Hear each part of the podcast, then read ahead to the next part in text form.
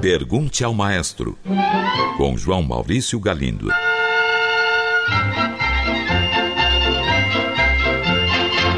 Um ouvinte enviou esta mensagem: Maestro, gostaria que você fizesse um comentário sobre o negro na música clássica. E aí ele deixa três perguntas. Primeira, quer que eu fale dos compositores negros mais importantes. Segunda, quer que eu fale do papel do músico negro nas orquestras. E terceira, quer que eu fale da música clássica nos países de população negra. Caro ouvinte, vamos então responder uma pergunta por vez. Hoje respondo a primeira. Se falarmos do período da música clássica conhecido como da prática comum, ou seja, do início do século XVII até o final do século XIX, vemos que o homem negro praticamente não teve presença nenhuma. A música clássica foi um fenômeno cultural puramente europeu e, ainda por cima, tendo como dominantes alguns poucos países do centro da Europa: Alemanha, França e Itália, cujos modelos estéticos foram exportados para todo o continente. Como sabemos, naquela época, o homem negro não tinha lugar nessa sociedade e a escravidão era a regra nas colônias europeias de ultramar. Mas veja que eu disse que ele praticamente não teve presença alguma. É que houve exceções. Uma delas, uma exceção notável, foi um compositor chamado Joseph Bologne, também conhecido como Chevalier de Saint-Georges, que viveu entre 1745 e 1799 Saint-Georges nasceu em Guadalupe, colônia francesa, e foi filho de um rico fazendeiro francês com uma de suas escravas. Joseph Bologne foi cuidadosamente educado pelo seu pai francês e logo mudou-se para a França. Lá, ele lutou na Revolução Francesa do lado dos republicanos e chegou ao posto de coronel. Muito respeitado, foi um excelente violinista e compositor, tendo escrito várias óperas, concertos e sinfonias. Outra exceção notável foram os surpreendentes compositores do nosso período colonial brasileiro, que viveram no século XVIII em Minas Gerais. Todos eles eram mulatos e deixaram uma imensa obra que está sendo redescoberta. Os afrodescendentes só viriam a se libertar da escravidão no final do século XIX e passariam a conquistar um espaço mais digno na sociedade durante o século XX. E ainda assim, sabemos, há muito a ser conquistado. Assim, não foi diferente no campo da música profissional. Vou continuar respondendo a esse ouvinte no nosso próximo programa. Continua aqui a resposta ao ouvinte que enviou a seguinte pergunta: Maestro, gostaria que você fizesse um comentário sobre o papel do negro na música clássica. Quais foram os compositores mais importantes? O músico negro nas orquestras e a música clássica nos países negros. No programa anterior, eu respondi a primeira pergunta. Falei sobre alguns compositores negros que viveram durante o período da música clássica, conhecido como da prática comum, ou seja, o período que engloba os séculos 17, 18 e 19. E deixei claro que esses poucos compositores negros foram mesmo notáveis exceções. Hoje continuo a responder ao nosso ouvinte falando sobre o músico negro nas orquestras e vou falar sobre o que eu vi e vivi no nosso país em mais de 30 anos de profissão. Eu trabalhei como violista em várias orquestras durante muitos anos. E a esses anos posso juntar mais alguns em que trabalhei como regente. Posso dizer felizmente que nunca vi aqui no Brasil um músico negro ser preterido num concurso ou receber um salário menor que seus colegas brancos. Mas o que salta aos olhos é o pequeno número de negros em nossas orquestras. Será que o negro, por sua herança cultural, não gosta de música clássica europeia? Não acredito nisso. O que me parece é que as orquestras sinfônicas do nosso país refletem, como não poderia deixar de ser, o que acontece em toda a nossa sociedade, o que inclui a falta de oportunidade de aprendizado musical para vários segmentos da população.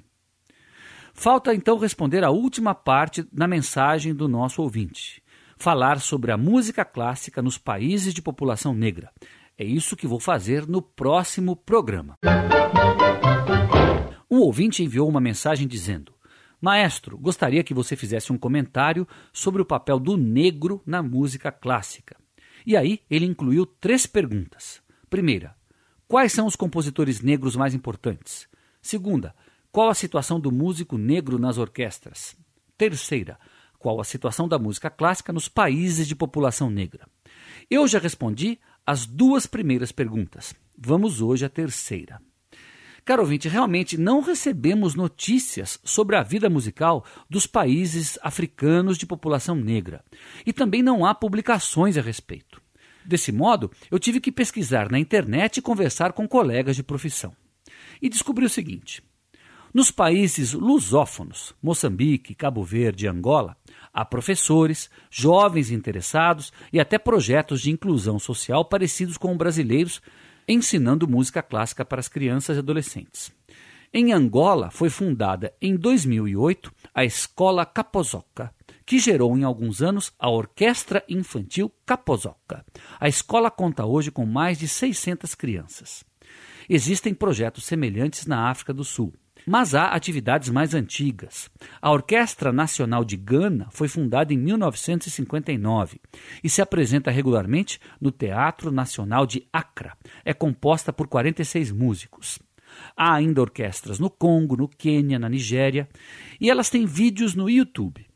O país com o maior número de orquestras é a África do Sul, com pelo menos seis.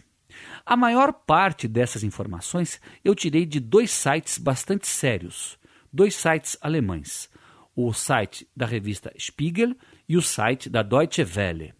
No site da revista Spiegel, lemos: Na capital congolesa, Kinshasa, sobreviver apenas já é bastante difícil. Mas um grupo de pessoas passa horas viajando para se reunir em um local sufocante para tocar Handel. Eles são membros da Orquestra Sinfônica Kimbanguista, única orquestra sinfônica da África Central. Como eu disse, no YouTube encontramos alguns vídeos com apresentações dessas orquestras. Algumas, como a de Nairobi, têm um nível bem fraco. Outras, como a Orquestra Jovem Miage da África do Sul, são muito boas. Um ouvinte enviou esta mensagem. Maestro, gostaria de saber se algum crítico ou musicólogo fez críticas pesadas a Beethoven. Não me refiro aos críticos da época do genial compositor alemão, que eventualmente não chegaram a entender a sua obra. Eu gostaria de saber se algum crítico ou musicólogo bem informado, contando com a vantagem do tempo e da história, poderia criticar Beethoven. Caro ouvinte, não que eu saiba. Nunca ouvi falar de alguma crítica negativa a Beethoven feita por qualquer estudioso ou crítico musical. E acredito que, se procurarmos, não encontraremos. Parece que Beethoven é mesmo uma unanimidade, e não é para menos. Para começar, sua obra é de uma qualidade indiscutível, fruto de um homem de rígida autocrítica. Imagine que no final da vida, Beethoven lamentava-se de não ter estudado música o suficiente na juventude. E além dessa qualidade técnica, estão presentes em sua arte uma ousadia estética e emocional que mudaram para sempre a maneira como a sociedade via a música. Foi só a partir de Beethoven que a música atingiu na sociedade ocidental a importância que já tinham outras artes milenares, como a literatura, a arquitetura e o teatro. Um ouvinte pergunta quantos ensaios uma orquestra precisa fazer para preparar um concerto. Caro ouvinte, isso depende basicamente de duas coisas: da qualidade da orquestra e do grau de dificuldade das obras que serão executadas. Imagine uma orquestra de altíssimo nível, como a Filarmônica de Berlim ou a Orquestra do Concertgebouw de Amsterdã, preparando-se para tocar uma obra que já tocou centenas de vezes, como a Quinta Sinfonia de Beethoven. Um ensaio será mais do que suficiente. Essas mesmas orquestras precisarão de um pouco mais de trabalho se forem tocar uma obra como a Nona Sinfonia de Mahler, que é imensa e tem muitos detalhes. Já uma orquestra tecnicamente limitada pode precisar de muitos ensaios, mesmo se o repertório for fácil. De qualquer maneira, existe uma rotina, um padrão que a maioria das orquestras do mundo todo segue, que é preparar um repertório diferente a cada semana. É isso aí? Um grande abraço e até o próximo programa. Pergunte ao maestro. Envie sua pergunta para o e-mail pergunte@culturafm.com.br ou pelo telefone 2182 3222. Cultura FM de São Paulo.